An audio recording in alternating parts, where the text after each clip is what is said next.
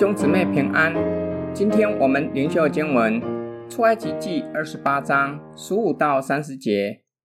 你要用巧匠的手工做一个决断的胸牌，要和以弗得一样的做法，用金线和蓝色、紫色、朱红色线，并染的细麻做成。这胸牌要四方的，叠为两层，长一虎口，宽一虎口。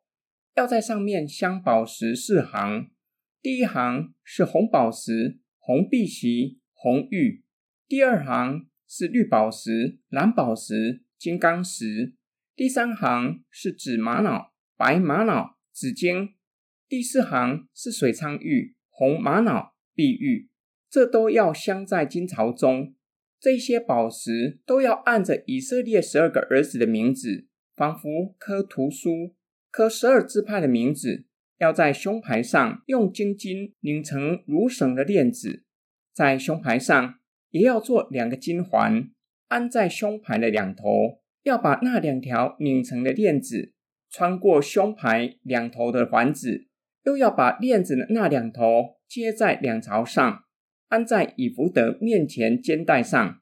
要做两个金环，安在胸牌的两头。在以弗得里面的边上，又要做两个金环，安在以弗得前面两条肩带的下边，挨近相接之处，在以弗得巧工织的带子以上，要用蓝细带子把胸牌的环子与以弗得的环子系住，使胸牌贴在以弗得巧工织的带子上，不可与以弗得离缝。亚伦进圣所的时候，要将决断胸牌。就是刻着以色列儿子的名字的，戴在胸前，在耶和华面前常作纪念。又要将乌灵和土明放在决断的胸牌里。亚伦进到耶和华面前的时候，要戴在胸前，在耶和华面前常将以色列人的决断牌戴在胸前。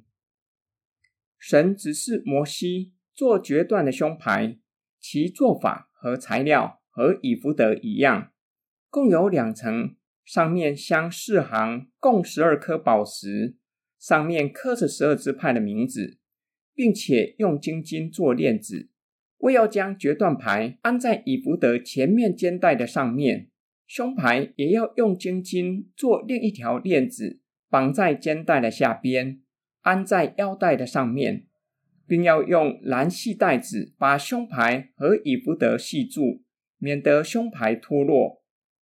亚伦进圣所侍奉，要将决断胸牌戴在胸前，在上主的面前纪念以色列民，为百姓代求。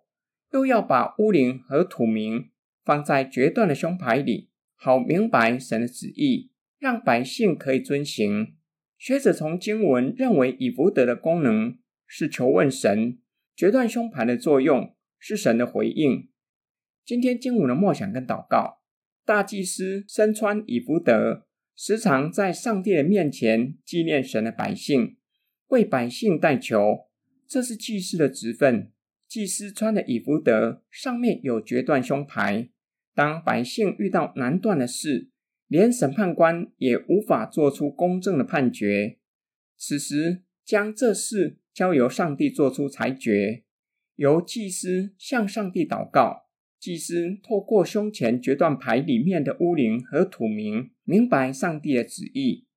新约圣经教导我们，神呼召我们成为祭司的国度，每一位基督徒都承担祭司的职分。最基本的，也是最常执行的，就是代祷，为教会和弟兄姐妹祷告，为未信主的人祷告。身为代祷者，有一件事相当重要。就是要相信上帝会垂听我们的祷告。说得严重一点，其实这是真实的。若是不相信上帝会垂听，这样祷告是虚假的。旧约时期的祭司透过乌灵和土明明白上帝的旨意，并且将神的旨意告诉百姓，让百姓也明白且去遵行。新约时代，除了初代教会透过抽签的方式，摇出马提亚，几乎再也找不到使用这样的方式寻求上帝的旨意，因为在新约时代，上帝透过圣灵和圣经，让我们明白神的旨意。我们作为代祷者，将教会和肢体，且将自己的事带到主人面前祈求，寻求神的旨意与带领。需要安静等候神的回应与带领。若是从祷告明白神的旨意，需要将神的旨意告诉人，让我们所代祷的人明白上帝的旨意，晓得圣经的教导，让他们照着神的命令过地上寄居的生活。我们一起来祷告，亲爱天父上帝，感谢你毫不向我们隐藏救恩之道，乐意向我们开启属天的奥秘，叫我们晓得可以借着祷告寻求你的旨意与带领。叫我们一生走在合神心意的道路，叫我们将来能够进入属天荣耀的国度里。我们奉主耶稣基督的圣名祷告，阿门。